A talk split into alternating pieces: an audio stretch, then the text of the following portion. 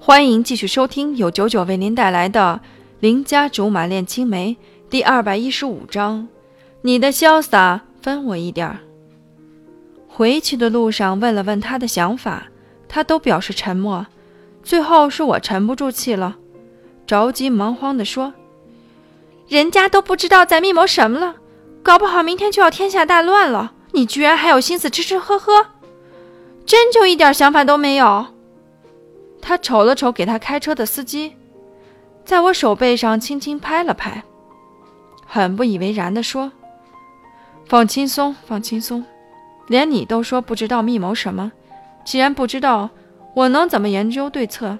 再说了，就算要天下大乱，那也是明天的事儿。安安心心睡一觉，比担忧的不能安寝要好。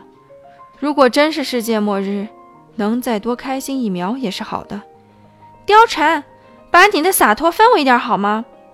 我真的是佩服他，打心眼里毫无节操的佩服他。要是换做我是他，早就冲进去抓着曹杰和风贤问个明白，非要他们给我个合理的解释不可。貂蝉清了清嗓子，眼睛盯着正前方，漫不经心地说：“其实看你慌慌张张的样子，还挺好玩的。”我正要发火，他马上又补充道：“至少我知道你是紧张我的。看在他还能分得清楚好歹的份上，我决定原谅他对我十分不靠谱的调侃。于是，我也打算说说我的心里话。刁叔叔的产业，你真的就半点兴趣都没有吗？”貂蝉从容的点头：“可那是他辛苦一辈子的成就啊！”不给你的话，还能给谁？心想着刁家，可就雕成这么一根独苗苗，没有比雕成更适合的了。要是给了刁阿姨，估计她会不知道该怎么办，然后忧心忡忡，从此一蹶不振的。给谁都好，那是他的，不是我的，更不能成为绑住我的理由。貂蝉说的很认真，还有。我不相信我会一辈子活在他的光环之下。我现在也有我自己的事业，以后谁更厉害还不好说呢。这点儿我倒是坚信不疑的。且不说貂蝉本来就很厉害，就算看基因也能知道，貂叔叔弃文从商都能从中年发家。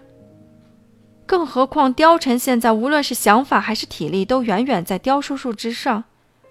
要是非得挑出点毛病来说，那就是太年轻。我感觉你是在和刁叔叔斗气，这可是我很早之前就想说的了。或许刁晨只是想得到刁叔叔的认可，他不屑一顾的潇洒。做生意可和玩不一样的。唉，只能一声叹息了。刁晨这脾气怎么比我还倔呢？活该我俩天造地设的一对儿。第二天上班之后风平浪静，看样子我昨晚的装醉还是很成功的。于是我有点沾沾自喜，看样子演技又进步了不少。听说了吗？大秘书要回台湾。同事们两三个聚在一起说八卦，我偶然听见这么一句，瞬间就被吸引了。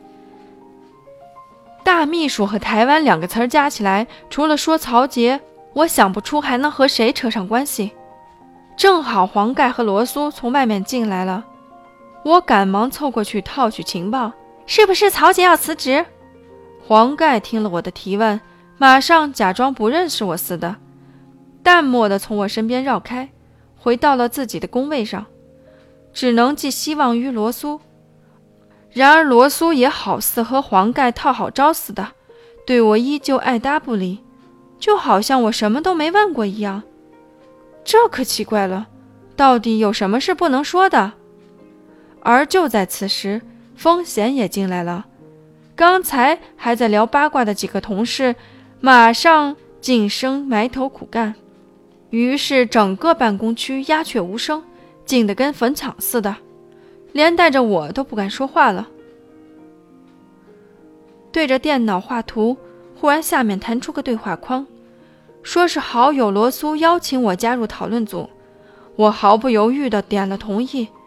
进去一看，只有我和黄盖还有罗苏三个人。于是我们工位相连的同事只能在网上八卦了。罗苏，刚才不想说，是不能说，人多口杂。黄盖马上打了字进行附和。当然，谁会那么傻逼大张旗鼓的说八卦？除了小吕这种之外，谁都知道高级八卦是要秘密分享的。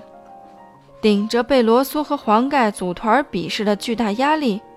我勤奋好学，不耻下问道：“于是，到底发生了什么事儿？”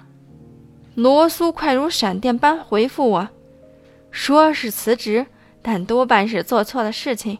老板想炒鱿鱼，但碍着曹杰是老员工，且多年来对公司任劳任怨，于是给了个台阶让他自己下。”猛然想起曹杰那天从刁叔叔办公室出来时。